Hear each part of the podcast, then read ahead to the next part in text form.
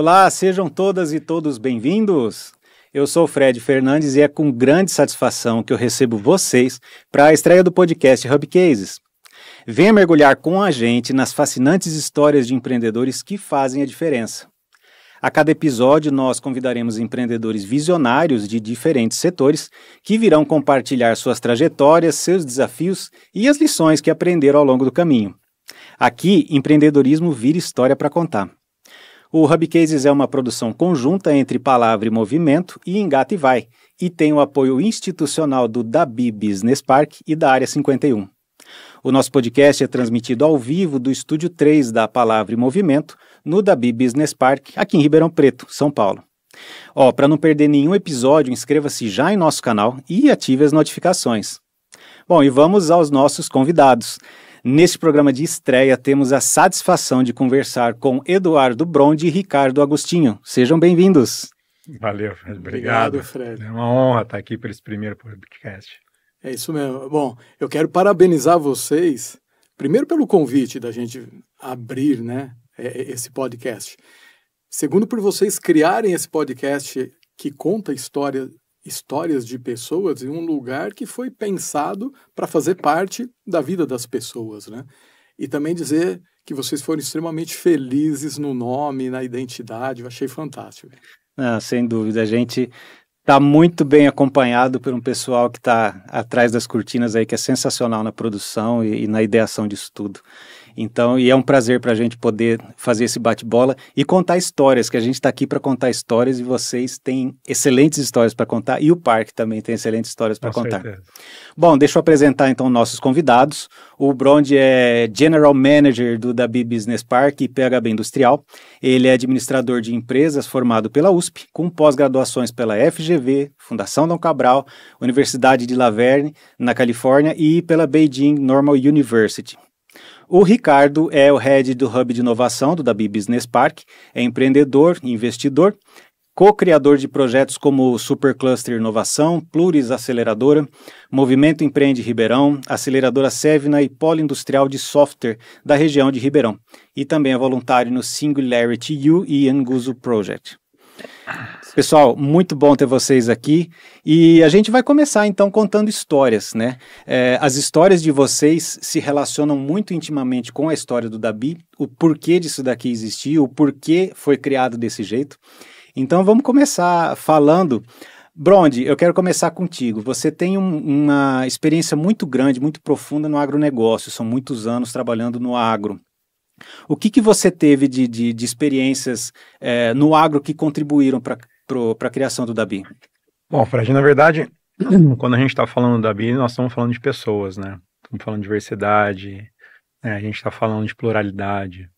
E o Ricardo vai contar a história dele, mas é, é, muito legal a gente pensar como as experiências que a gente teve na vida acabam levando a formatação de um negócio como esse. Né? Não, não, somos só nós dois, não foi só eu, tem um monte de gente envolvida por trás, mas de fato são experiências que acabam trazendo isso para gente. De fato, eu estou envolvido no agro faz um bom tempo, na verdade, eu estou na iniciativa privada tem 23 anos. Uh, eu até empreendi, empreendi em construção civil, mas já tem um tempo, foi fora de Ribeirão. Uh, e estou dedicado nesse setor, mas focado. Eu começo focado em biotecnologia, na realidade, né? Então, administração de projetos de biotecnologia, que é o PHB. Né? O PHB ele é um plástico, foi um projeto, é um plástico biodegradável produzido a partir do açúcar e da cana-de-açúcar. Foi um projeto extremamente inovador, disruptivo, biotecnologia disruptiva mesmo, inovação raiz, né, industrial. Uh, que, que, mudou muito o conceito, possibilitou a gente pensar em soluções para um mercado que hoje uh, é o que mais conversa, né? Que é a pegada de carbono, que é a sustentabilidade. E a gente começou a pensar nisso daí há 30 anos atrás, né? O projeto ele começa a criar corpo no, no início dos anos 2000, né? Através da fusão de dois grupos sucoenergéticos, a Pedra Industrial, o Grupo Balbo, Uh, e ele vai rodar o mundo inteiro, né? São mais de 18 patentes depositadas no mundo inteiro, todas aprovadas, que constituíam esse pool de tecnologia que a gente desenvolveu a partir de uma bactéria natural e a partir de um insumo tão nobre que é o açúcar que a gente tem aqui em abundância. Né? Infelizmente, coisa, é, é, é fatos extra, é economia. 2008 a gente passa por um, por um crash muito grande na economia e isso impactou todos os projetos de sustentabilidade no mundo como um todo, inclusive o nosso, né, arrefeceu o nosso desenvolvimento. Mas a gente foi aprendendo também, foi pivotando. Hoje estamos num, num outro segmento a partir dessa mesma tecnologia. Continua falando, estou falando em biotecnologia do mesmo jeito, estou falando ainda de capital 100% brasileiro num projeto muito bonito, hoje focado em corpos cetônicos, focado em atletas de alta performance, aumento de cognição, né? a gente pode até falar um pouquinho depois disso daí. Mas esse projeto ele acaba possibilitando a gente, e eu especificamente por estar na frente dele durante muitos anos, de rodar o mundo, né, de conhecer pessoas, de interagir com lugares, culturas distintas. Eu acho que isso acaba ajudando também a formatar esse conceito que depois vai ser replicado aqui né, na parte que eu consigo auxiliar, é, tem isso também. Sem dúvida. E 30 anos atrás nem, nem se falava em ESG, né? Não é. existia esse conceito, né? Mas o agro é muito ESG. Né? O agro passou por um período 30, 40 anos atrás, onde você tinha, era pejorativo, né? principalmente o setor sucroenergético. Acho que isso foi revertido, tem uma imagem muito clara de como ele consegue auxiliar o meio ambiente os impactos que o são. E esse projeto era uma, é, era uma, uma vedete né? de, de, de todo o conceito do agro. Né? O PHB foi realmente um projeto muito significativo, ímpar, e se pensar em sustentabilidade, se pensar no impacto que é que são os polímeros fósseis no mundo como um todo, trazer uma solução real né, para um momento diferente. Né? Hoje está em voga, hoje é muito mais claro essa demanda e como é que as coisas são necessárias em se pensar a pegada de carbono, o impacto no meio ambiente. E vocês, é, para desenvolver toda essa pesquisa, vocês tiveram uma, uma, uma interação muito grande com a universidade, né? Sempre, sempre. A universidade ela, ela foi um dos pilares do início desse projeto. Esse projeto ele nasce dentro do Instituto de Pesquisas Tecnológicas da USP, o IPT, junto com o CTC. O CTC naquele tempo era, era o Centro de Tecnologia da Copersucar, né, hoje é o Centro de Tecnologia Canavieiro. Ele nasce em laboratório, nessa, na parceria, né, já num PPP naquele momento. Depois ele vem para dentro da, do Grupo Pedra né, onde foi construído a planta. Ela tá, a planta industrial está localizada dentro da usina da Pedra, aqui no município de Serrana. E aí o Biocycle, que é o nosso trademark, né, que é a marca que foi rodou aí no mundo, ela é constituída em 2000 depois dessa joint venture entre esses grupos sucroenergéticos. É um polímero que se degrada facilmente no meio ambiente. É é uma molécula natural, né? Basicamente é uma cadeia longa de uma molécula natural que nós mesmos produzimos em determinados momentos, que as plantas produzem, que é o ácido hidroxibutirato. No nosso caso, o PHB é polihidroxibutirato. É uma cadeia maior de um, é um polímero e ele tem uma, propriedades plásticas muito interessantes. É um material rígido, você pode fazer peças como computadores, canecas, etc.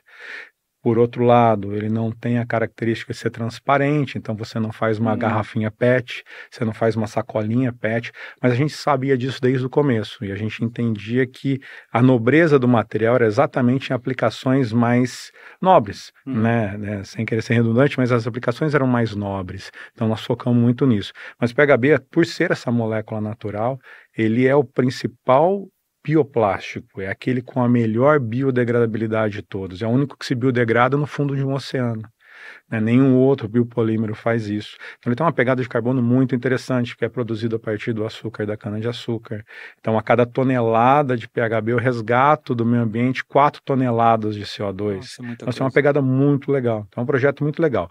Ele foi pivotando, passamos por nutrição animal, e hoje focados em corpos cetônicos, que é um negócio que ainda no Brasil não existe, né? Nós estamos num processo aí moroso e burocrático junto aos órgãos reguladores para permitir que essas moléculas sejam usadas no Brasil, mas elas já são usadas nos Estados Unidos. Com qual né? finalidade?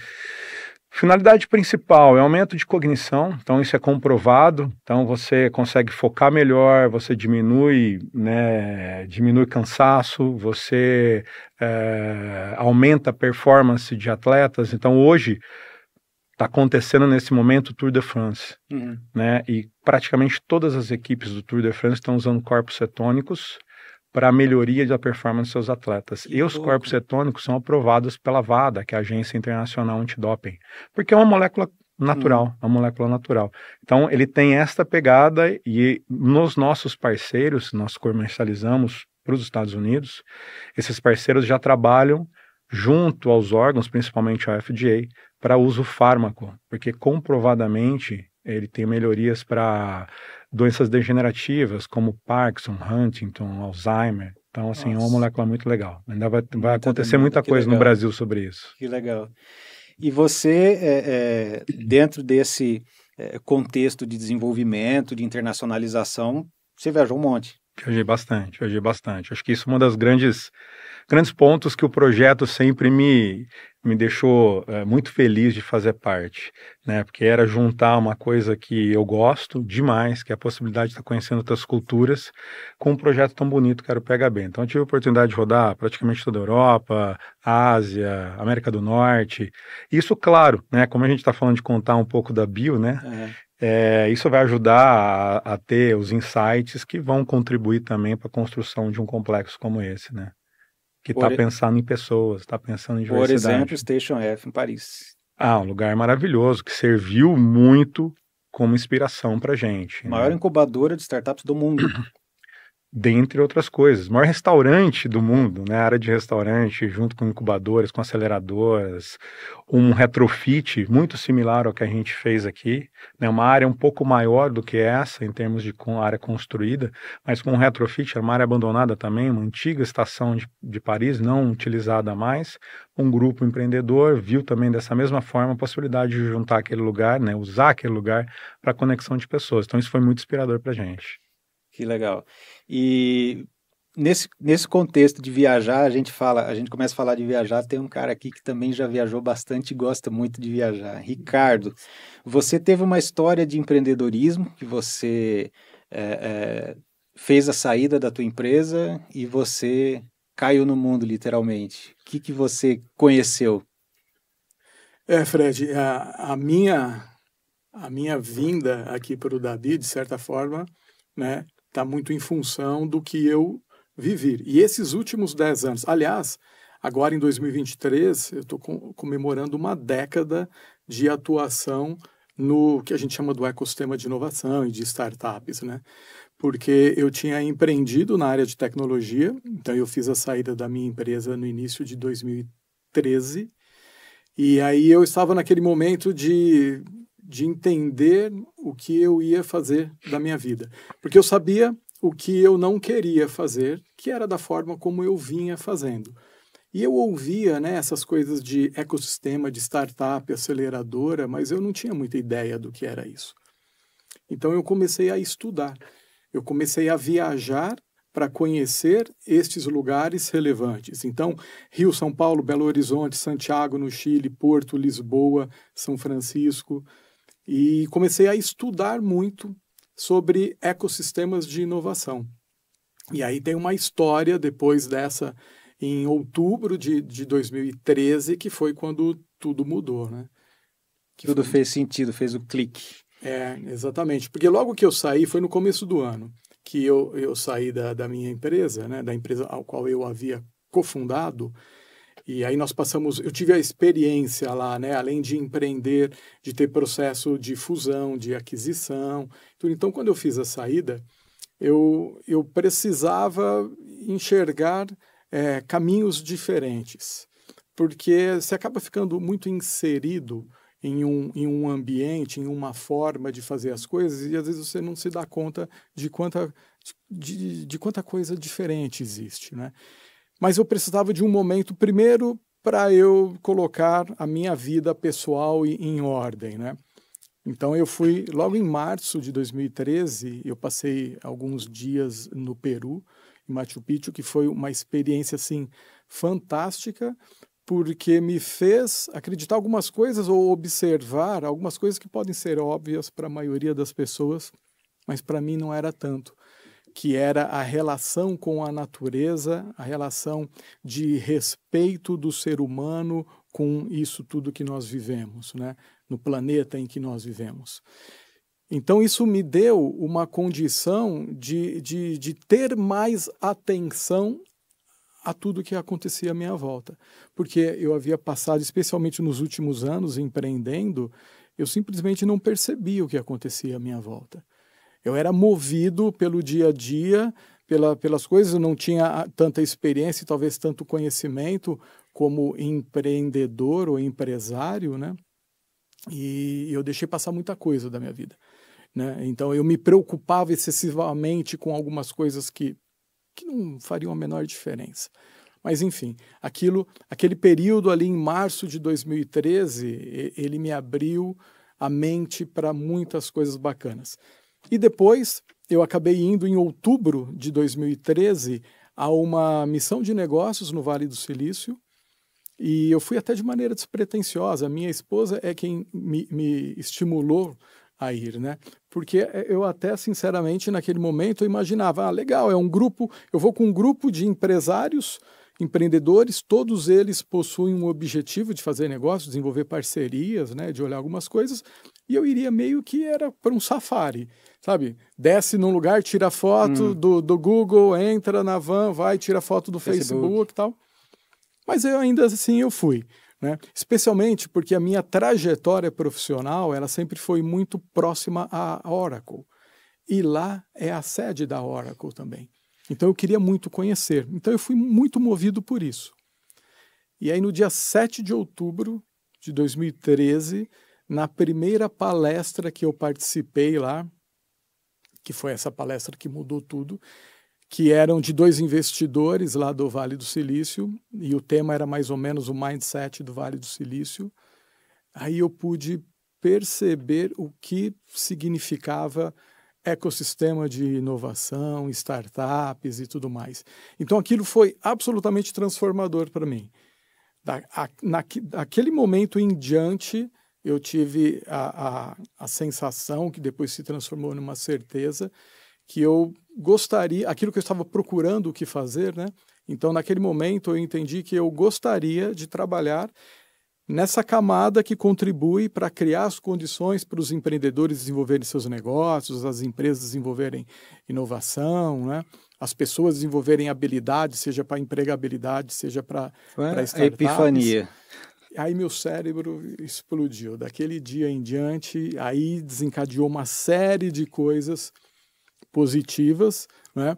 Eu li muito modelo de, de Boulder, é, Bradfeld, né? O, o, o, Give First. Exatamente, é. E isso me moldou muito é, para este, este conceito que a gente tem hoje de ecossistema, de, de você contribuir primeiro, ao invés de você chegar e já querer tirar alguma coisa dali. Então, isso fez toda a diferença. E a partir daí, eu comecei, então, o que seria o meu sabático ali, na verdade, dura 10 anos, o que normalmente seria um ano, né? Eu tô, eu tô, eu mergulhei nisso e aí eu comecei, como estava, eu tinha disponibilidade, então eu comecei a liderar algumas ações. Né? Então, por exemplo, desde a, a, a cocriação ou a, a co-idealização do Mover, que é o Movimento Empreende Ribeirão. Você imagina que lá, sei lá, em 2014, quando nós cocriamos isso, imagine um movimento sem fins políticos, sem fins lucrativos, no modelo não hierárquico, ou seja, não tinha dono, sem diretor, chef. presidente, sem chefe, não era uma instituição estabelecida, não tinha CNPJ, e que a ideia era trazer pessoas que, como a gente, né, gostaríamos de então de contribuir para que a gente pudesse ter iniciativas para conectar empreendedores com investidores, com empresários, né? ou seja, os agentes do ecossistema.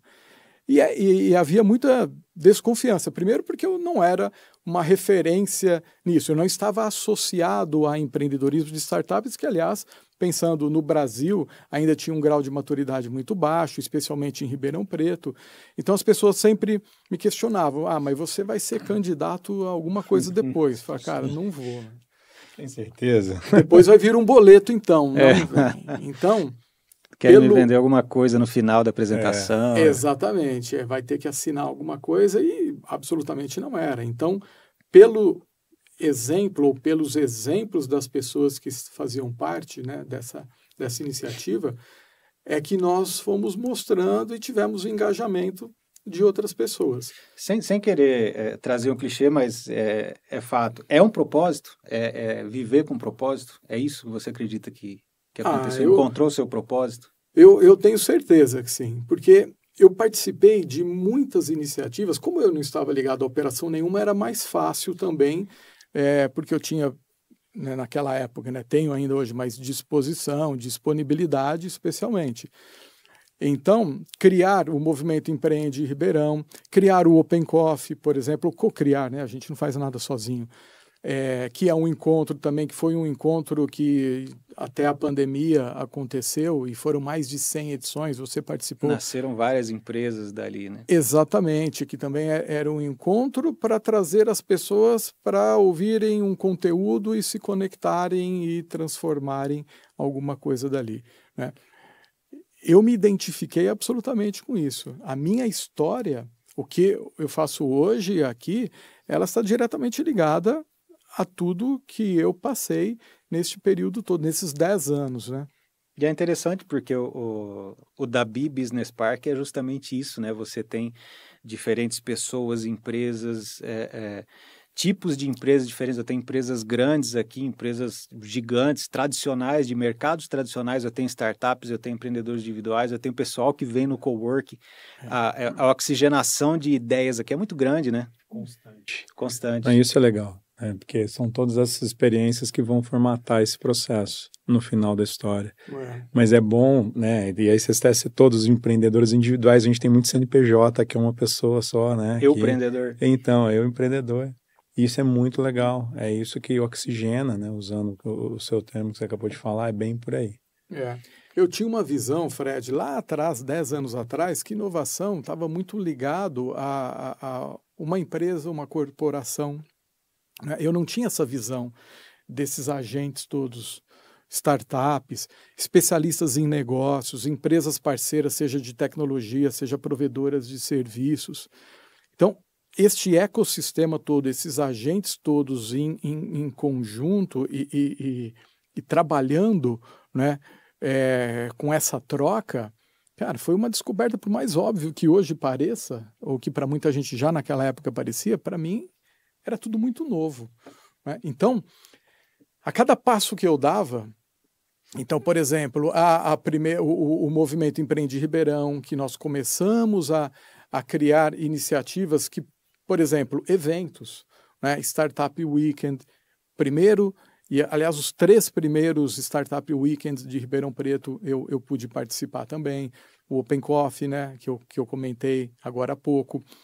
É, em 2016 foi um ano que marcou muito para mim a ampliação dessa atuação. Então eu comecei a participar de ações em São Carlos, em, em Jabuticabal, em Matão, em São Paulo também, é, seja por eventos como esse Startup Weekend ou com outras iniciativas que, que promoviam isso de conectar pessoas para discutir assuntos ligados a, legal, como é que a gente desenvolve as condições para nós termos é, é, startups ou projetos consistentes. Né? E foi, cara, e foi fantástico perceber algumas diferenças do mundo tradicional de empreendedorismo ao qual eu vinha, né? que a gente não, é, é não se dava o direito de errar, não se dava o direito de mudar de opinião. E eu aprendi que mudar de opinião, cara, não, não tem nada a ver com a questão de personalidade. Porque se você evolui, você aprende, né, é natural que você veja formas é, diferentes de se fazer aquilo. É e no meu modelo tradicional de empreendedorismo, eu, eu, eu, sofria porque às vezes você dava uma, eu dava uma opinião e era muito difícil mudar de opinião. Ah, é, isso é um princípio básico de inovação. Não, não, se inova se não se permitir errar, né? É, isso aí. é, é o conceito do fail fast, né? Vamos errar rápido, consertar rápido e, e, e ir aprendendo com o erro, né? O aprendizado é, é, do erro é, é o que faz a coisa acontecer. E por falar em inovação, vocês se conheceram quando estavam fazendo um processo de design do parque. É, aí eu vou ter que voltar um pouquinho, então, para é. contar a história daqui. Mas é isso mesmo, é nessa linha. Na verdade, a gente começa a pensar aqui né, no Dabi, né, ainda não tinha nome, não tinha contexto lá atrás, né, para 2016, porque quando estava acontecendo o processo de fusão entre a da Biatlante, a indústria de equipamentos odontológicos. Da, das maiores do mundo. Da, com a Gnatos, a sua principal concorrente, também baseada aqui em Ribeirão. As duas passando por momentos complicados, fizeram um processo muito bem feito de fusão. Hoje, a Liage, que é o nome das duas, né, a fusão das duas, é a maior empresa de equipamentos odontológicos do mundo. Então, isso é um, acho que é um mérito, é um orgulho para Ribeirão muito grande.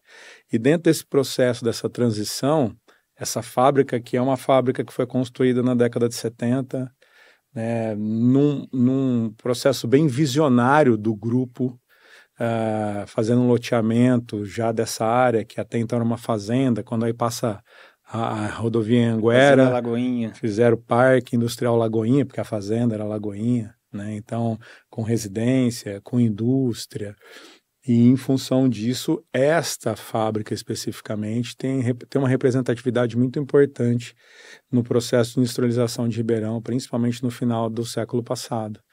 É, representou praticamente o ápice da industrialização de Ribeirão, uma fábrica com uma área com mais de 100 mil metros quadrados, mais de 45 mil metros de área de construção, mais de 1.500 trabalhadores né, trabalhavam aqui no ápice dela. Foi toda construída em loco, não existiam as tecnologias né, de, é, é, que existe hoje na construção civil, pré-moldados. Os pré-moldados foram feitos aqui, então tem toda uma história também, até da arquitetura, que é o que a gente tentou deixar depois, né, só melhorando durante esse processo de retrofit.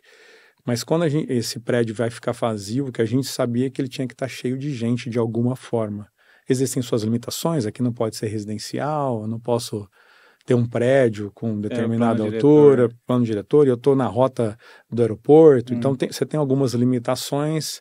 Então você olha o mercado e, poxa, por que não se pensar num centro empresarial, né, com lajes corporativas? Acho que Ribeirão precisa disso. A ideia nasce dessa forma, só que ela vai sendo alterada, moldada, melhorada dentro desse conceito de repensar, né, os seus é, o que você entende como correto durante alguns anos. A pandemia é um marco importante, mas aí até o encontro com o Ricardo é um pouco antes. É durante um processo no qual a gente entendia que este lugar precisava ter um valor, um valor para quem estivesse aqui além do que simplesmente uma sala, uma parede que alguém tivesse sua empresa. A gente precisava participar da vida das pessoas de alguma forma. Então começa a se criar um processo através de metodologias ágeis, rodamos um design sprint, foi na onde até o Ricardo estava né, gerenciando todo o processo lá na Pluris, fizemos isso lá, né, com um parceiro hoje em comum nosso, e é daí que começa todo esse processo de reformatar e pensar o Dabi efetivamente para conectar cada vez mais as pessoas, para fazer parte dessa vida das pessoas no dia a dia aqui dentro. O, o conceito que vocês é, é, pregam e fazem, aplicam hoje, também foi utilizado para a criação.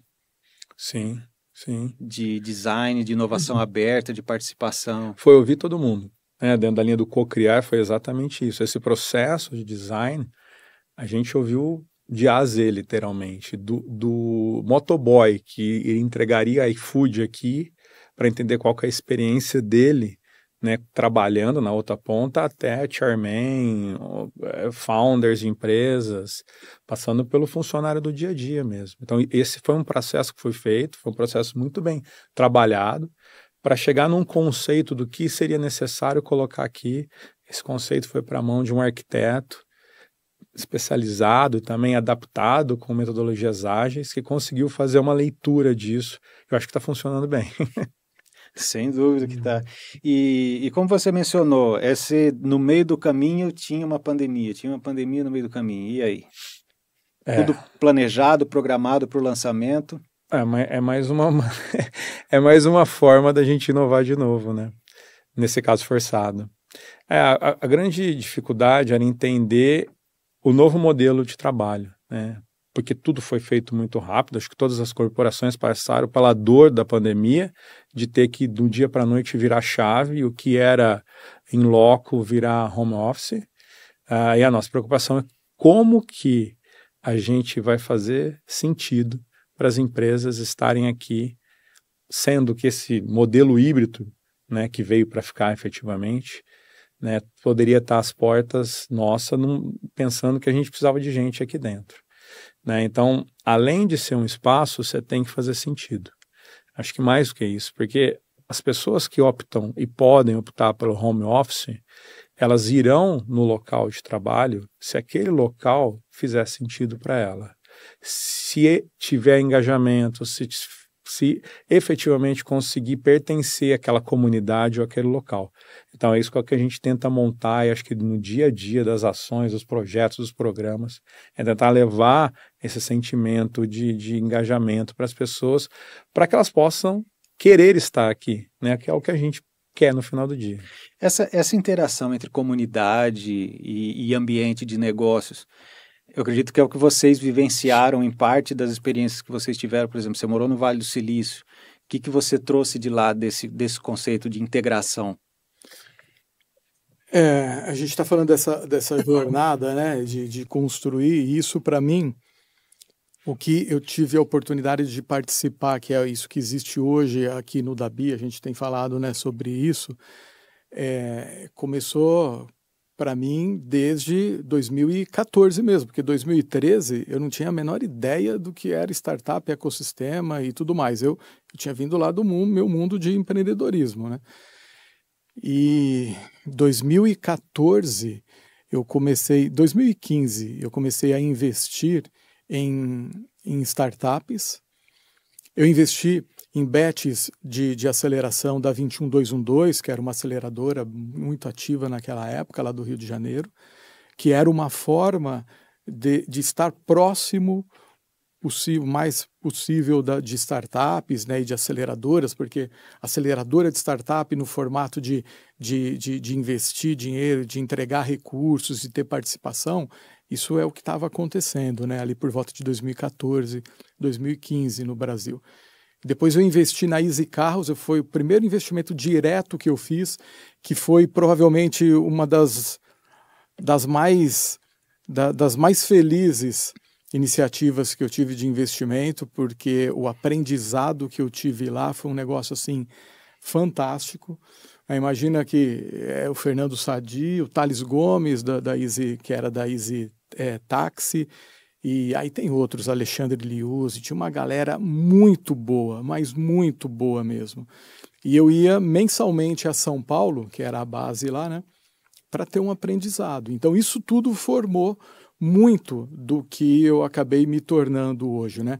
Em 2016, então, eu cofundei a primeira aceleradora de startups de Ribeirão Preto. Então, imagina, três anos antes de 2016, não tinha ideia o que era aceleradora. Em 2016, eu tive a oportunidade de co-criar e cofundar a primeira aceleradora, que foi no Supera Parque Tecnológico, que foi inaugurada em 2014, que eu tinha ido para lá também e, e eu participei da criação do, do, do, escritório de internacionalização. Ainda por volta de 2016, eu fui co-diretor do Founder Institute de Ribeirão Preto, capítulo criado em Ribeirão Preto, que o objetivo era desenvolver competências empreendedoras e transformar em negócios. Né? E em 2017, nós tínhamos um, um projeto em casa de viver um período fora, e aí, como eu estava totalmente né, envolvido nessas questões de ecossistema, então eu induzi a minha família a ter este período lá em São Francisco, no Vale do Silício. Né? Então nós fomos para lá em meados de 2017 e ficamos até segundo semestre de 2018. Malicuia. É, e, e sabe que foi uma experiência que ela começou antes da viagem. Porque tudo aquilo que eu tinha lá em 2013, lá especialmente em Machu Picchu, que eu comecei a apurar e comecei a desenvolver a questão do equilíbrio, a questão de, de, de, de olhar o que estava à minha volta, foi um exercício de desapego absurdo. É, é, eu, minha esposa e meu filho mais novo, porque os outros dois, por conta de, de momentos de escola e tudo mais, tal, eles não puderam ir, né? Eles foram só nas férias. Mas o meu filho mais novo, ele tinha, sei lá, oito anos, nove anos de idade. E nós nos desfizemos, é assim que fala? Uhum. tudo que nós tínhamos em casa. Ou foi doado ou foi vendido. E tudo que restou coube em quatro, cinco malas, que foram as quatro, cinco malas que nós desembarcamos Desapego nos Estados total. Unidos. Mas foi um exercício fantástico esse. Foi muito legal. E chegando nos Estados Unidos sem dominar o idioma, sabe, lembra quando você abriu a primeira conta num banco, é, quando você alugou o seu primeiro apartamento, para quem teve a oportunidade de colocar o filho na escola e tudo mais, isso tudo nós fizemos sem dominar o idioma lá, sem qualquer referência. Então, isso por si só já foi uma experiência fantástica. Sendo estrangeiro ainda. Exatamente, é. Agora, tudo que aconteceu lá neste um ano que nós vivemos foi assim, absolutamente, para mim, mudou novamente a, a minha vida. Foi uma experiência fantástica. Imagina você morar em um lugar onde metade das pessoas não são de lá, são pessoas de todos os cantos do mundo e que possuem algo em comum. São pessoas muito abertas e receptivas. Então era muito legal você chegar em um local, né, em um evento, por exemplo, é, as pessoas não, não gostavam muito quando você ficava só se esquivando, ficavam pelas paredes ouvindo de fora e tudo mais, à distância. Elas queriam que você estimulavam, que você, que você chegasse, apresentasse, falasse o que você está fazendo, por que é que você está lá, o que você gostaria. E quando elas entendiam que aquilo era um negócio bacana, era legítimo, a, o, o que eu mais ouvia era: e como é que eu posso te ajudar? E aí tinha umas particularidades, né? Porque quando alguém falava que ia marcar um café com você, ele marcava o café com você. É. E os encontros eram lá de 30 minutos e eles funcionavam em 30 minutos mesmo. Então era uma coisa muito objetiva, muito prática. E eu tive a oportunidade de participar de eventos. Imagine assim, eu fui da área de tecnologia, eu desenvolvia em cima de tecnologias e lá eu estava conversando com pessoas que criavam aquelas tecnologias. Então, foi fantástico conhecer modelos de negócios, startups, pessoas como, por exemplo, Eric Rice. Eu estudei startup enxuta. O, o, Você pediu um autógrafo no livro do cara? Tenho, lógico que eu tenho, claro. É, é, então, participar de um evento e um cara absolutamente acessível e de chegar lá todo constrangido falar: Oi, meu nome é Ricardo, eu sou lá do Brasil. Pô, que legal, cara. E, e, aí comentava, fazia perguntas e tudo mais. Eu posso tirar uma foto? Claro, tiro uma foto aqui e tal. Muito legal. É, é muito, foi muito, muito bacana esse tipo de coisa, entendeu? Então foram, foram experiências assim de participar de eventos dos mais variados temas e todos os dias tinha alguma coisa para fazer. De ir para, porque eu fiquei lá como estudante, né? Então, o meu curso era numa outra cidade e eu ia e voltava de bike hum. para lá. Então, foi um período assim absolutamente que mudou muito da minha vida. E quando eu voltei, e lá, aliás, antes de voltar, eu frequentava muitos lugares que eram coworkings, lugares que haviam evoluído do conceito de coworking e que estavam trabalhando, por exemplo, com capacitação de pessoas, lugares que tinham o conceito de posto de inovação, do Innovation Outpost, muito bem desenvolvidos, então eram empresas que estavam nesses lugares, não porque lá era o escritório dela, mas porque elas queriam fazer parte do ecossistema né, e queriam ter parte dos seus times normalmente ligados à inovação, fazendo, né, interagindo lá. Então, isso tudo de, de ter investido, de ter participado de aceleradoras de startup, de ter, de ter frequentado ambientes de inovação em hubs como Vale do Silício, por exemplo, de conhecer empreendedores, de de, de eu tive uma aula, eu participei de uma aula em, em Stanford, cara, que foi uma emoção pô, gigante participar de uma aula lá. Né? Foi só em uma aula, mas foi fantástico para mim. Valendo. Não, não, é, eu tava lá. Mas a, é a aula, né? É, a aula, que é a aula. E em contato com pessoas, cara, que transformaram tantas coisas e criaram tantas coisas bacanas. Então, isso tudo somou, né? acrescentou demais. Então, é, de ambientes onde a ideia é conectar pessoas mesmo, seja pessoas de startup, pessoas de empresas, pessoas que, que, que queiram, que desejam desenvolver competências para quaisquer que sejam as finalidades.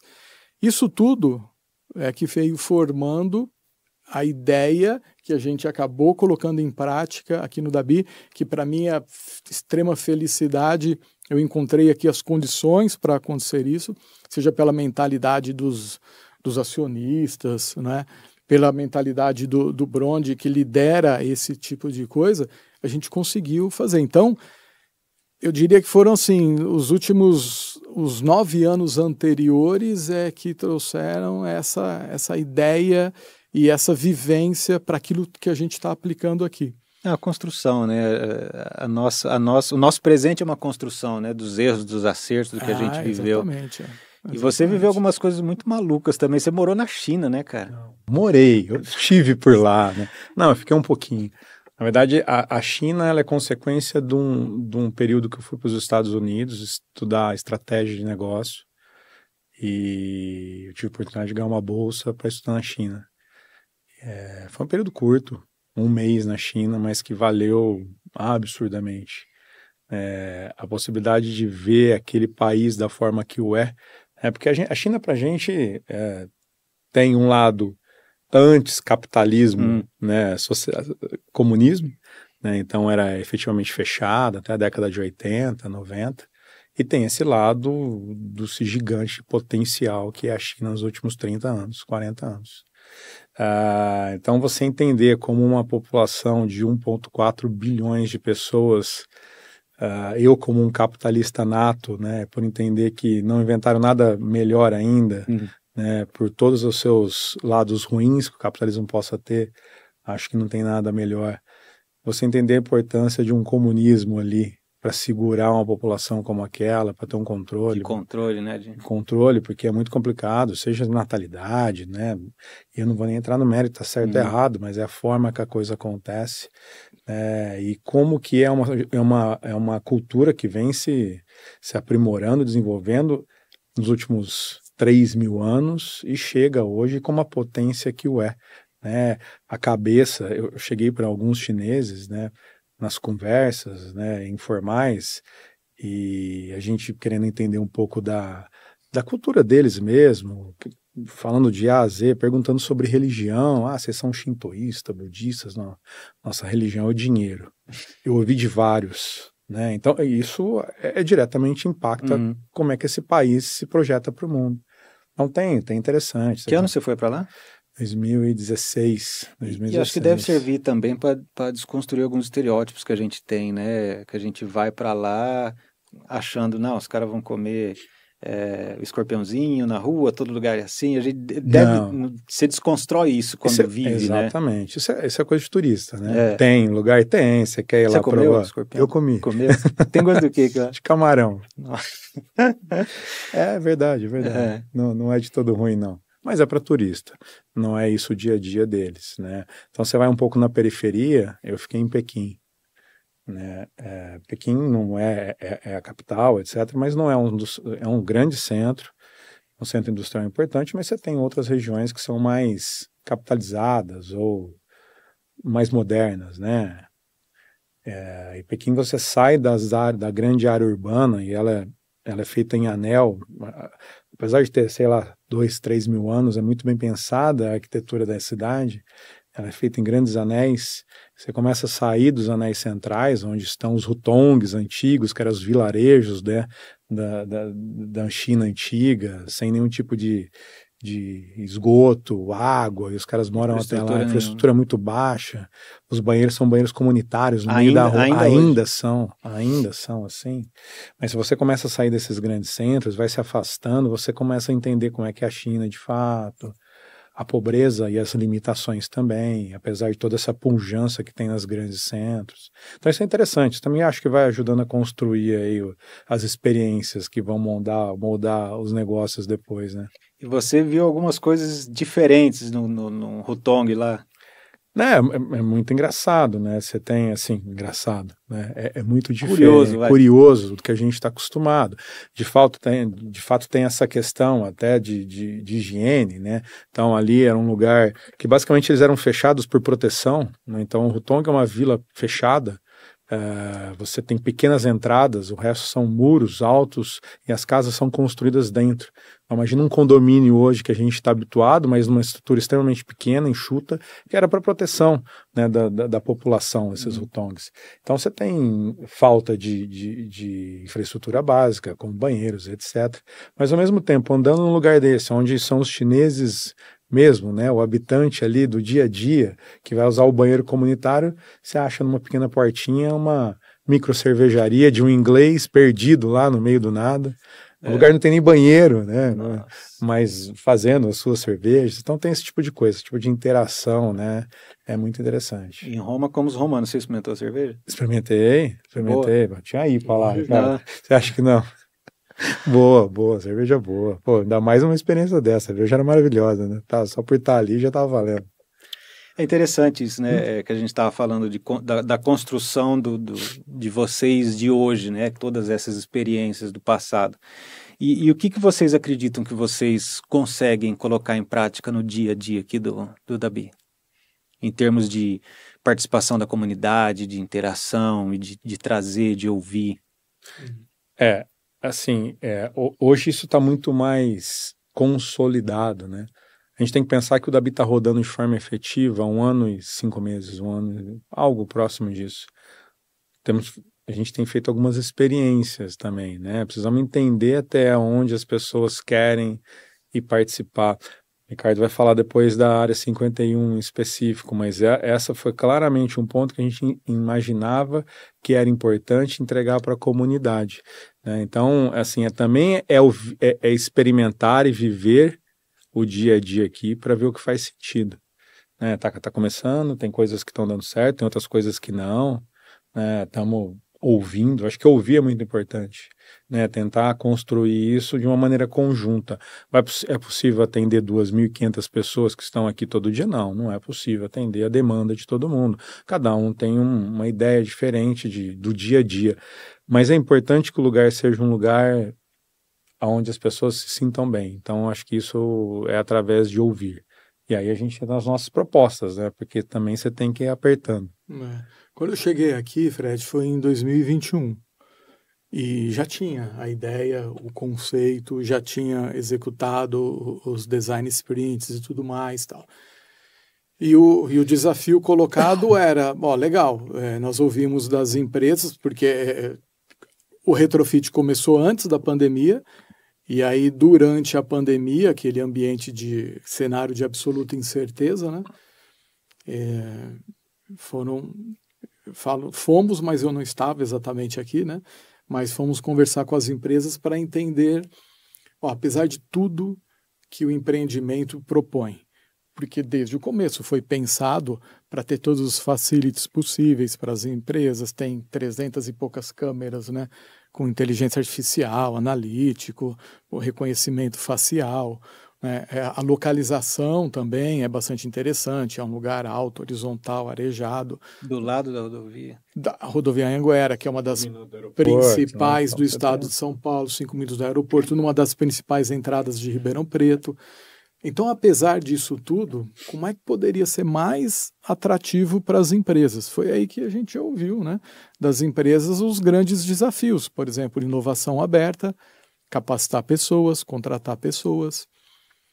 E aí nós começamos a repensar, na verdade, né, espaços físicos e modelos conceituais, porque o átrio, essa área linda, maravilhosa que tem, totalmente mobiliada, aberta, sem paredes, ela não existia mobiliada daquela forma no projeto original, certo? E ela foi criada daquele, daquele jeito exatamente para estimular o contato, o encontro entre pessoas das empresas que viriam e que vieram, estão vindo para cá, com pessoas de startups, gente relevante que vem, vem nos visitar. A arquibancada lá, a arena lá no fundo, ela foi criada lá ouvindo também as pessoas no, no Lego, né? Lego. É, é, ela esteve em outros lugares é. e acabou indo para o fundo, né? É, tudo isso começou num Lego. É, isso, Lego. isso é, é muito legal. Lego, tem é, fotos. Ah, não é figurativa? Não, não é figurativo. Não, não. Quando a gente rodou esse design sprint, o, a conclusão de, de ouvir as pessoas, ela foi projetada num Lego. É, então a gente imprimiu uma planta baixa aqui, começamos a montar, vamos montar um bar, vamos montar uma recepção para o pessoal de entrega, vamos montar uma arquibancada porque é a forma de unir a galera. Que legal. Todo mundo quer um café diferenciado, pô, então onde vai ficar o café? Então você foi montado, foi, foi a primeira a primeira eh, consolidado de ideias ali que depois vai gerar o projeto arquitetônico. E os, os móveis são hiper confortáveis, né? Você senta, você não tem vontade de levantar, né? É muito gostoso ali, né? O átrio, né? É muito confortável, né? É bom, é para isso, né? É, é, é, a, ideia é, essa, a ideia é essa, né? E aí você perguntou, né, das coisas que acontecem, o que, que a gente percebe. Então, por exemplo, repensar o espaço físico para promover o encontro, estimular o encontro entre pessoas de empresas, de startups, gente relevante, vendas digitais, especialistas dos mais variados perfis, né, e tudo mais, e ter a parte de eventos no fundo, lá no, no final, né, é, e eventos não somente para relacionamento, networking, mas também para geração de conteúdo, para retroalimentar é. isso tudo, isso foi, foi pensado lá a partir dessas, dessas conversas e do, do modelo lá do Lego. E aí, em um ano, nós tivemos mais de 200 eventos realizados. Isso é interessante dizer, né? Os, os eventos são, uh, a maior parte, pelo menos, aberta, né? É, pode uh, ter a participação na comunidade, a comunidade é convidada a participar, né, vários eventos gratuitos pra, justamente para ter esse bate-bola, né, para ter essa interação, né? Exatamente. E, e, quando nós repensamos, né, que a gente sempre fala, é, nós repensamos modelo, espaços físicos, então nós criamos o átrio e modelos conceituais para endereçar aqueles três grandes desafios que nós ouvimos das empresas, né? Inovação aberta, capacitar pessoas e contratar pessoas. Então, no modelo conceitual, a ideia é o conceito de plataforma aberta. E plataforma aberta para a gente significa é, não é o Dabi que vai criar e controlar cada evento, cada programa de aceleração, cada programa de inovação. A ideia é ter parceiros que tenham estes eventos ou que tenham essas iniciativas, esses programas. E não é nem white label, não. A ideia é o protagonismo do parceiro. Do parceiro. E esse modelo para mim, ele se mostrou, ele está se provando bastante interessante. Porque 200 eventos não consegue fazer se você não tiver uma estrutura gigante. E não é o propósito. Né? E eu diria, eu não sei o percentual, mas ele é altíssimo. Eu, na verdade, eu lembro de um evento que foi cobrado, que foi pago, mas na verdade foi o lançamento de um livro e o autor fez o, um almoço. Uhum. Então ele foi cobrado. Eu, eu, não lembro de outro não, evento. Não. Não, é. nosso 100% gratuito, todos os eventos nós rodamos. Aberto à comunidade e com protagonismo do parceiro realizador dele. Então, isso é proposital. Isso é, foi feito dessa maneira. E a Área 51, ela foi criada para ser um local para que as startups pudessem estar frequentar. Né? Poderia ser ali no átrio, mas o átrio tem uma característica, ele não é um coworking efetivamente. Então você não reserva lugar lá, você senta onde estiver disponível, onde se sentir mais confortável, seja para trabalhar ou para conversar, mas no fim do dia você recolhe suas coisas e leva embora. Então, para que as startups tivessem, pelo menos durante o, o, o batch ou o período mais intenso ali que ela estivesse dentro de um programa, então foi criada uma área que é a área 51. Só que para tornar essa área mais atrativa ainda, e aí experiências de coisas que nós vimos lá fora, nós trouxemos o conceito de posto de inovação, de Innovation Outpost, que são as empresas que desejam estar aqui, mas não com seus escritórios, porque às vezes o escritório já está definido lá fora, ela não quer mover o escritório dela para cá, ela não precisa, mas ela quer ter parte dos times frequentando isso tudo. Porque é, inovação, é, hoje em dia, as empresas não tratam mais somente dentro de casa. Elas se relacionam com o ecossistema, porque no ecossistema a inovação acontece a uma velocidade muito maior. Então, as empresas elas podem ser mantenedoras da área 51 para ter parte dos seus times, normalmente ligados à inovação, e nós estimulamos, então, que elas tragam os seus desafios, que elas tragam as suas dores, ou seja, aquilo que a empresa deseja encontrar solução no conceito de inovação aberta, ela pode trazer e transformar isso em um programa, uma chamada de startups, um programa de ideias de colaboradores.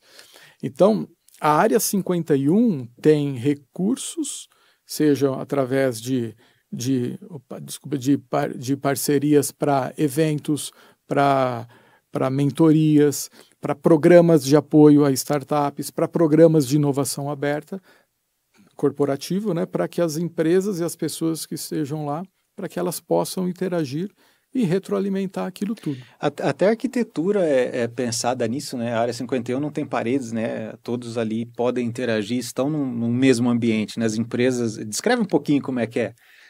Bom, o Ricardo vai falar melhor, mas de fato é isso mesmo, né? Ela foi pensada exatamente... Ali não é a área secreta de ninguém. Não tem projetos sigilosos. O conceito não é esse, o conceito é colaborativo.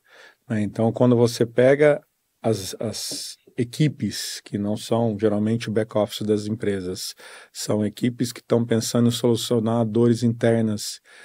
O que faz mais sentido nesse conceito é poder colaborar, co-criar, participar.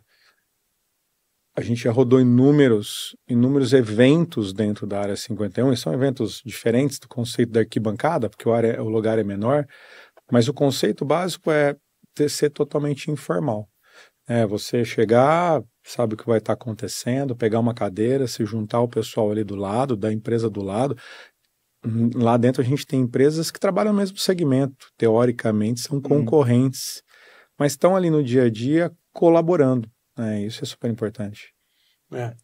E esse conceito, nós ouvimos, e aliás, o conceito, a forma física, né, a estrutura da área, também foram coisas que nós vimos lá. Por exemplo, quando eu vivia no Vale, tinha a Plug and Play, que ela tinha áreas que eram patrocinadas por empresas que o conceito de innovation outpost, com startups que faziam tudo aquilo acontecer.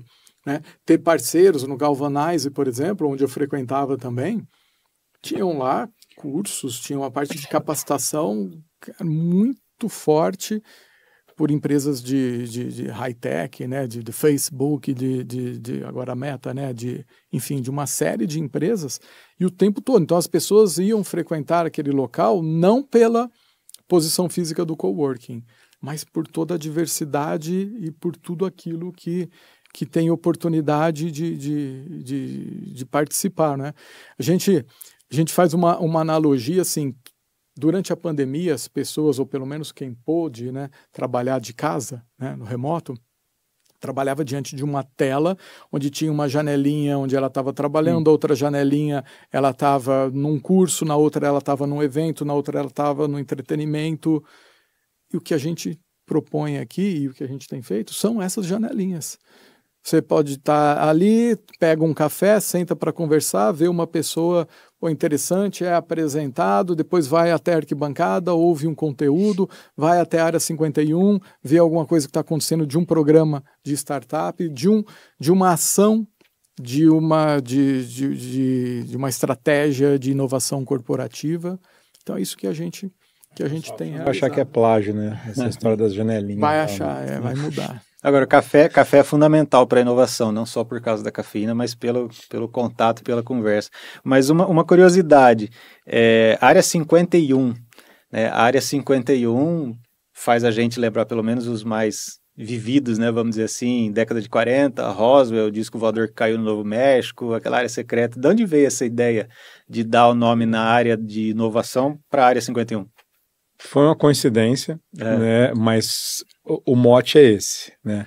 Foi uma coincidência porque quando nós fizemos o fracionamento das áreas, né? Então você tem que fazer um fracionamento legal das áreas, com metragem correta, era a área 51.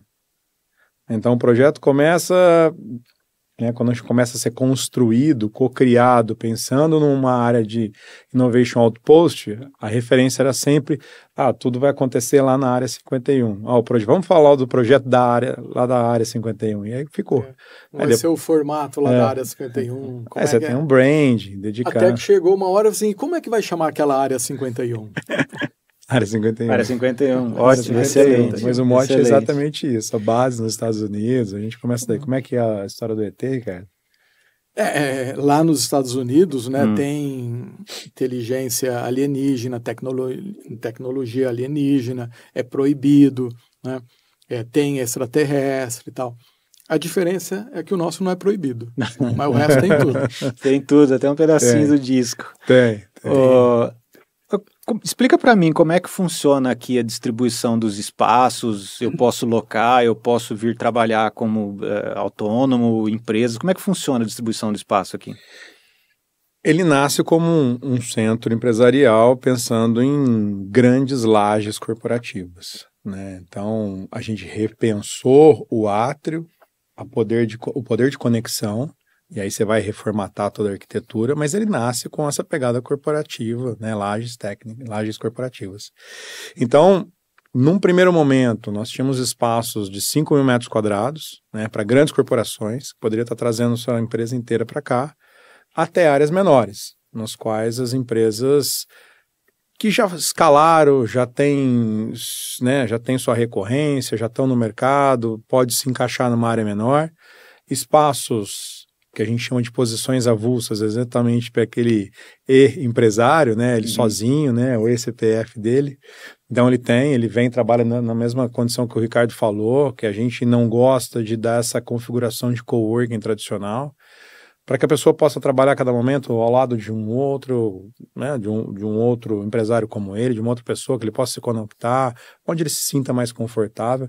Então a gente tem algumas formatações comerciais que vão de lajes maiores, salas um pouco mais, menores, como as salas comerciais que a gente está habituado numa formatação aqui no mercado, e posições avulsas.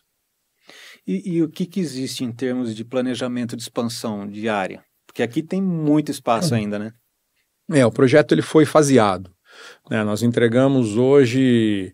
Esse projeto ele vai atingir algo em torno de 48 mil metros quadrados de ABL, que é área bruta locável. Né? É, é um projeto considerado, é robusto. Hoje a gente tem algo em torno de 30 mil, 35 mil. Então ainda tenho mais uma etapa que vão são mais duas etapas que vão ser realizadas. Uma já está acontecendo em termos de projeto, né? Então a gente já começou esse modelo de co-criar a expansão. Né? O Ricardo já também já participou disso. A gente pensar quem são os nossos as nossas personas, né? Quem são os nossos usuários do dia a dia? Como é que a gente pode entregar um, um, uma expansão melhor do que já temos hoje? Então, isso já está sendo feito. Então, a próxima etapa é uma etapa que deve entregar para o mercado algo em torno de 11 mil metros de área bruta locável. É, previsão de, de, Previsão nos próximos dois anos. Dois anos. Ainda tem um período de projeto, um período de execução. É legal que aqui não é a, a casa de ferreiro, né? Porque assim, a inovação aqui é aberta, as melhorias são abertas e vocês estão circulando o dia inteiro aqui, né? Então, assim, vocês devem receber muito feedback das pessoas que frequentam, né?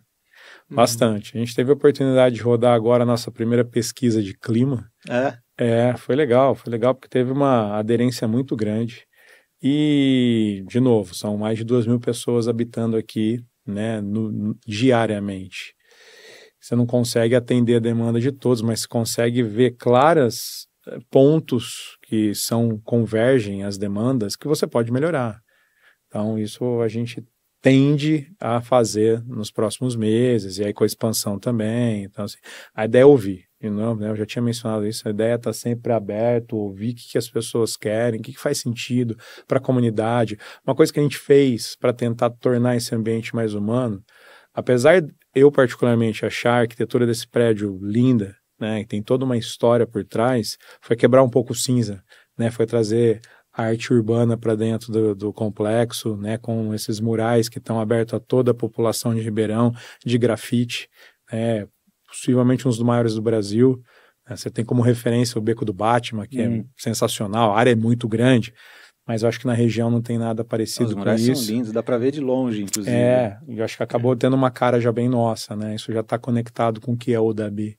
E são artistas do Brasil inteiro, né? Você uhum. tem artistas do, do, do, Sul, do Nordeste, um artista de fora, né? Que veio também, participou, tudo conduzido por um artista local, que foi o Lelin, que foi super parceiro nosso aí na Legal. condução desse, desse projeto. Bacana. Tem, tem uma coisa que eu, que eu vim de fora, eu não estou no grupo como ele está, eu não participei da concepção mesmo. Olha, vamos criar aqui um centro empresarial que depois desdobrou com isso tudo que a gente está falando.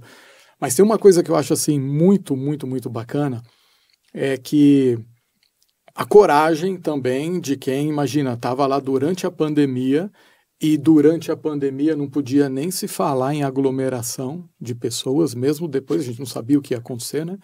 Depois. Ainda assim, é, é, eles tiveram, né, os investidores tiveram, eu vou chamar de coragem mesmo, porque eu acho que é o. Né? É, não é só visão, é coragem. É, porque investir, continuar investindo em algumas coisas que hoje a gente olha e fala, fantástico, sensacional, mas se você pegar lá durante a pandemia, naquele ambiente de cenário de absoluta incerteza, né, é, era muito difícil. Então, assim, desde esses elementos para as pessoas se sentirem bem, porque a ideia é que seja 7 mil pessoas aqui, né, depois nos, ah, né, na plenitude. Linha, é aí, é. é aí. E, e aí, a pandemia acabou impulsionando muito essa questão de transformação digital, né, nova economia, essa Home coisa office. toda tal, é. E, e hoje nós constatamos assim, para nossa grata surpresa, inclusive, todas as salas foram alugadas, né? Todas, todas, todas. É, os espaços empresariais maiores, né, eles têm um percentual. Cê, cê, 90%. Dizer, 90% já tinha uma área que era destinada a esses espaços maiores e lá foram criadas 13 salas novas, porque tinha fila de espera das salas ali em volta ao, átrio, né? Foram entregues durante a AgriShow, né? Basicamente, foi. ali, dois meses atrás, talvez. Todas foram alugadas e a gente já tem lista de espera de novo. Mas e por que isso? Em função da proposta. Então, para a gente é muito legal também que as pessoas das empresas estão entendendo, estão participando e estão contribuindo para esse ambiente. Então, isso tem sido muito legal, muito legal. Né? Então, tem coisas para acontecer aí que acho que daqui a pouco vai falar. Mas é, é, é interessante, você está falando, eu estava auxiliando um, um cliente a buscar, eu até falei contigo um tempo atrás, buscar salas para alocar. Você falou para mim, ah, não foram entregues ainda tal. E eu fui atrás do pessoal para não, mas já está tudo reservado. Tá reservado tá que reservado. coisa, antes de, de, de, lançar já estava tudo, tudo reservado. A procura é muito proposta. grande, está dando é, super certo. É a proposta, é a proposta. Mas é. o Ricardo tocou no ponto, né, que assim, é, é a coragem de fazer o novo, porque um investimento considerável, né? Um local desse não se constrói sem, né, com, é com muito recurso é, um negócio distinto e a coragem e a visão de acreditar mesmo que isso faça sentido para a cidade. Eu acho que o que a gente está tentando construir, eu sou um pedacinho nessa, nessa engrenagem, o Ricardo é uma outra peça, né, com todo o suporte dos investidores que estão por trás, é construir um legado para Ribeirão. É algo distinto que pode possibilitar de fato não só conectar pessoas, mas a geração de negócios sempre que possível, né, diariamente, trazer novidade para Ribeirão. Isso acho é. que isso é muito é legal. aquela história do ecossistema, né? É o ecossistema que é importante, né? Que, que desenvolve, que permite que tudo isso aconteça, né? É. E, e, aí, Fred, olha só, durante a pandemia, que estava no processo do, do retrofit e tudo mais, as coisas se transformaram aqui. Né? É, então, por exemplo, não existia a ideia da, do que hoje é a área 51. E a gente tem é uma iniciativa privada, puramente privada, é um modelo de locação, metro quadrado, né? E aí, assim, além da gente tirar 500 metros quadrados de, de locação, de locação, ainda os investidores investiram muita grana para deixar aquilo do jeito que está hoje, que é sensacional, é maravilhoso. É muito lindo. Mas isso em função do quê? Ah, em função de design sprint, de ouvir de deles entenderem, ah, legal, isso é, é uma tendência no mundo, as empresas desejam, isso vai contribuir para desenvolvimento social, econômico, tecnológico, tá, então legal, vamos fazer. Então, isso é muito legal. E olha a agilidade com que isso. O, o, o Bronte falou, é um ano e cinco meses né, que nós estamos rodando isso. E tem, a gente gera tanto conteúdo aqui, tem tanta coisa fantástica aqui dentro, que às vezes nos incomoda a gente não conseguir comunicar isso tudo. Agora, de quatro meses para cá, tem a Gabi que está ali, ó. A Gabi faz parte do nosso time e ela está criando toda a parte de comunicação interna, externa, estruturando. Agora tem newsletter, né, Gabi? Tem ah, o portal, tem uma série de coisas acontecendo e a gente está conseguindo levar para as demais pessoas comunicar. fora. É, que legal. Porque era uma agonia. Era mesmo. A gente não conseguia comunicar tudo o que acontecia aqui. Porque geralmente fica mais restrito a quem frequenta o ecossistema, quem está é. no meio, né? Então, assim, a, abrir para a sociedade, justamente porque traz, é, é, o Dabi traz muito valor, né? Poxa, um monte de coisa gratuita, um monte de gente top, de, de empresas renomadas, de cases excelentes de, de pessoas que vêm aqui compartilhar, falar. E tem evento direto, né? Tem, tem, tem dia que tem dois, três eventos. Então, imagina, em um ano e meio passados, né, um ano e meio, nós temos 85 empresas aqui, 2.500 pessoas, temos mais de mil pessoas por mês que nos visitam. Na área, só na área 51 nós temos 22 empresas. Nossa. E na, e na inauguração da área 51, que foi posterior ainda à, à abertura do DABI, em fevereiro do ano passado, que foi em maio, a área 51, na inauguração nós tínhamos oito empresas. Já nós temos 22. Né? É muita coisa. Bom, pessoal que está assistindo a gente aí em casa, é, lógico, né? Se vocês estão ao vivo junto conosco, façam perguntas, podem escrever, o pessoal está passando para a gente aqui. Já começaram a vir algumas perguntas. É, o Lucas aqui está perguntando: na expansão vai haver uma segunda área 51? É uma possibilidade. é para você pensar no nome criativo. É, né? é uma possibilidade. A gente, quando, quando a gente fez a área 51, a gente, nós até pensamos que eventualmente aquele espaço estamos pilotando, né? Estamos uhum. experimentando. Então, qual que é o espaço certo? N não tem, né? Fizemos, está uh, acontecendo de uma maneira muito positiva. O Ricardo acabou de falar, são 22 empresas lá dentro. E nós até imaginamos que a gente pudesse expandir a área 51. Né? Mas eu falei, vamos pensar num conceito só para ela, vamos dedicar para essas empresas, vamos rodar um, dois, três anos, né, para isso acontecer. Mas a expansão é possível sim. O Fabrício Borges está perguntando se teremos califa no barzinho do Átrio. teremos. teremos. teremos. Olha lá, Fabrício. Eu sei para quem foi essa pergunta. É, para quem será, né? a Gabi está perguntando aqui qual o maior desafio do Dabi hoje e qual a maior conquista na visão de vocês. O desafio vai continuar sendo sempre o mesmo de estar tá engajando a comunidade. Para mim, é, é de fazer sentido é de no final do dia a pessoa que sai daqui como um colaborador querer voltar. É, é, eu, eu, eu, eu, gosto de ficar olhando os comentários do Google, hum. nas avaliações hum, que a gente hum. recebe. E ela chega até no meu e-mail. E, e, aí ontem tinha um, tinha um comentário, eu gostei, eu fiquei muito feliz com isso. A pessoa falando que estava muito feliz, trabalha aqui, mas ficou muito feliz com uma iniciativa simples que nós fizemos, que foi a gente teve o nosso arraiar uhum. essa última sexta-feira. E toda a renda é, de bingo, etc., foi revertida para uma instituição de caridade. E ele ficou muito feliz que a gente fez isso. Então, assim, é uma forma legítima, sincera, da gente tentar trazer valor nesses pequenos atos.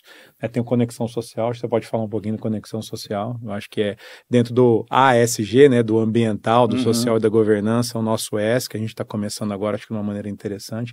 Então é isso, acho que o grande desafio é, não é a novidade, prédio é um prédio que tem 50 anos e daqui a pouco essa arquitetura diferenciada ela já vai, não vai ser tão diferenciada. Nada impede de um outro grupo construir um prédio super lindo, uma Station F aqui. Hum mas o que está sendo feito por trás, né, dos propósitos, das nossas promessas, acho que é isso que motiva e eu espero que isso continue engajando toda essa comunidade. Esse é o nosso grande desafio. Legal.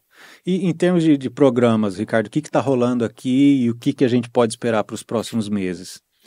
Tem, por exemplo, nós já tivemos alguns programas de, de capacitação de pessoas, né, seja para empregabilidade ou seja para empreendedorismo por exemplo, OH Educação Empreendedora, dentro do conceito que nós conversamos aqui, né? O protagonismo do parceiro. Então, isso já rodou.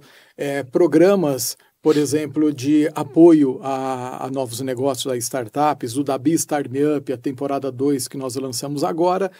E hoje nós definimos as startups que nós selecionamos e vamos convidá-las para um período de residência na área 51 e que foram startups que passaram por avaliação de um comitê e foi baseado muito é, nos desafios que as empresas mantenedoras trouxeram, mas também na capacidade da startup contribuir com o ambiente, com o ecossistema. Então, o Dabi Start Me Up, o Conexão Social, que foi criado e que tem uma incubadora social que foi lançada três semanas, duas semanas atrás, né, a Procausa, e que surgiu, só rapidamente, do, dentro desse conceito, de uma pessoa que veio, conheceu, começou a frequentar o átrio e que disse, cara, nós, eu tenho uma ideia de criar um apoio para projetos e programas sociais.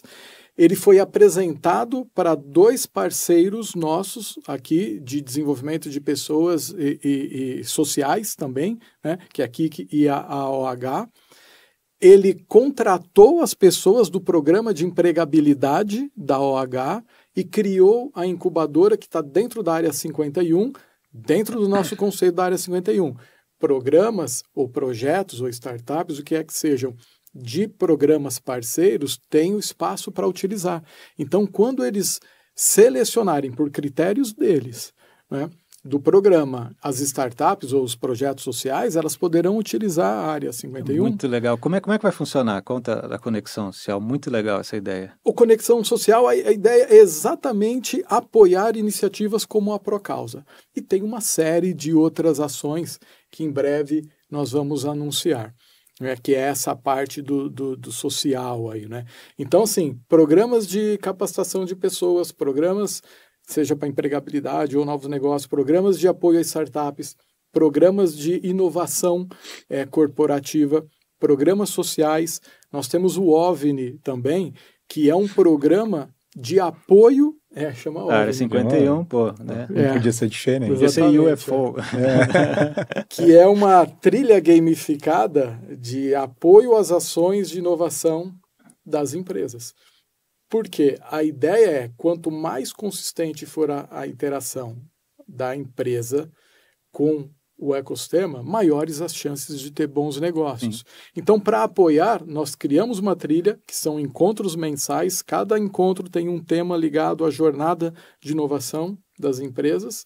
E ela é gamificada mais para ter o atrativo, né? Sim, a disputa e tudo mais, hum. mas obviamente que no final do ano o objetivo não vai ser, o atrativo não é o, o troféu, e sim a jornada como um todo.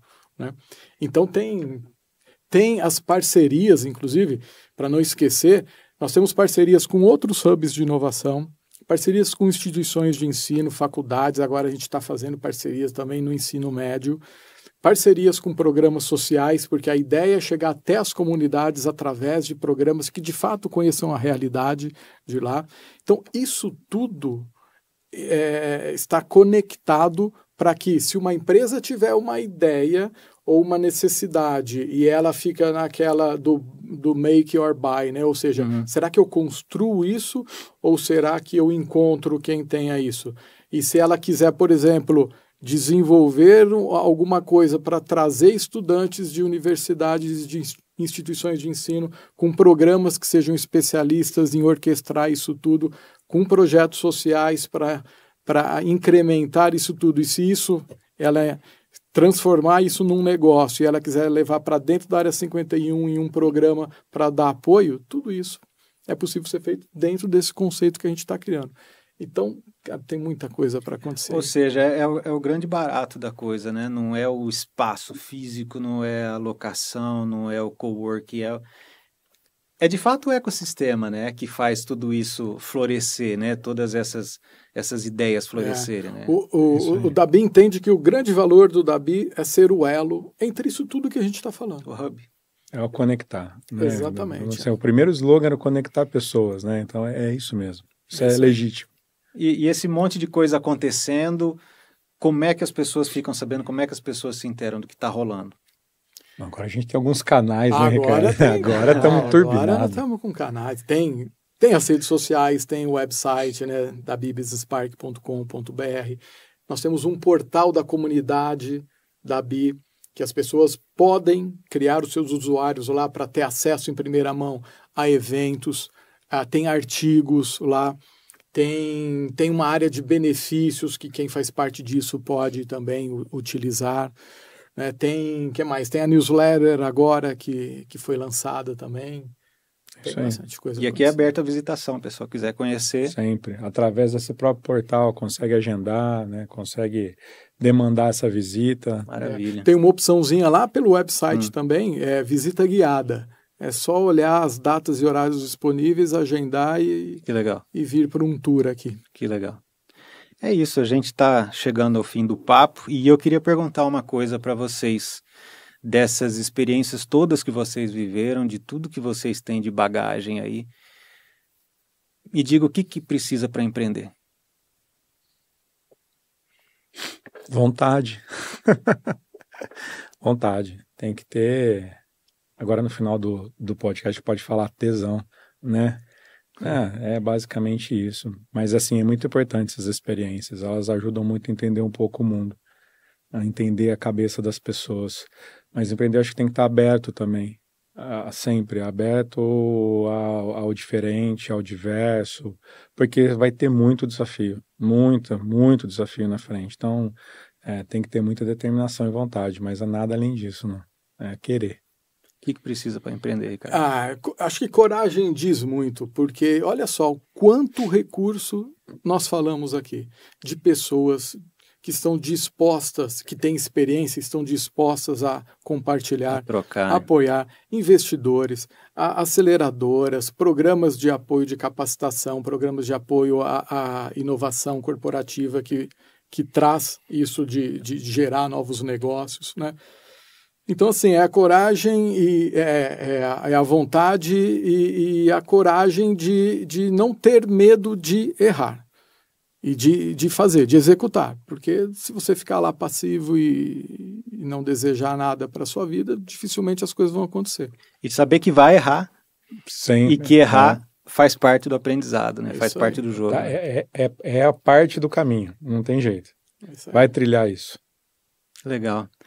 Bom, pessoal, eu agradeço demais a presença de vocês. Foi muito legal nessa conversa. Ricardo, obrigado. Bronde, obrigado. Eu Foi que muito bacana mesmo. Obrigado. A gente está de portas abertas aqui. É um prazer poder estar levando ah, adiante esse projeto, que também tem a intenção de compartilhar boas histórias daqui e de nossa macro região para o pessoal que está empreendendo ali fora. Obrigado mesmo. Valeu. Obrigado. Bom, pessoal, então esse foi o nosso primeiro episódio, numa produção conjunta de Palavra e Movimento e Engata e Vai, com o apoio institucional do Dabi Business Park e da Área 51. Muito obrigado a vocês todos que ficaram conosco até agora. E um agradecimento especial também para todos esses profissionais que estão aí atrás das câmeras e que possibilitaram que esse nosso podcast acontecesse. No próximo episódio do Hub Cases, a gente tem a honra de receber Luiz Fernando Câmara. Ele é CEO e fundador da rede de escolas de oratória Vox to You. Então, não perca, anota aí na agenda para não esquecer, dia 24 de julho. E para você não perder as nossas eh, informações, inscreva-se no canal, ative o sininho, ative as notificações e até lá. Obrigado, pessoal.